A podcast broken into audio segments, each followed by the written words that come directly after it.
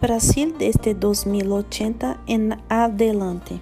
Vengo del futuro para contaros el escenario de la patria en unos cuantos y buenos años.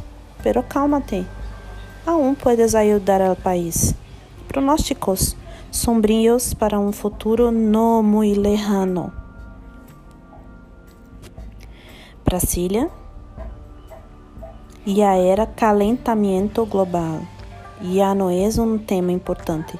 O clima tropical da capital brasileira é capaz de desintegrar incluso a los mais inteligentes. Brasil, convertido el país del primer mundo, erradicou a pobreza sendo um exemplo em matéria de saúde, educação e preservação ambiental.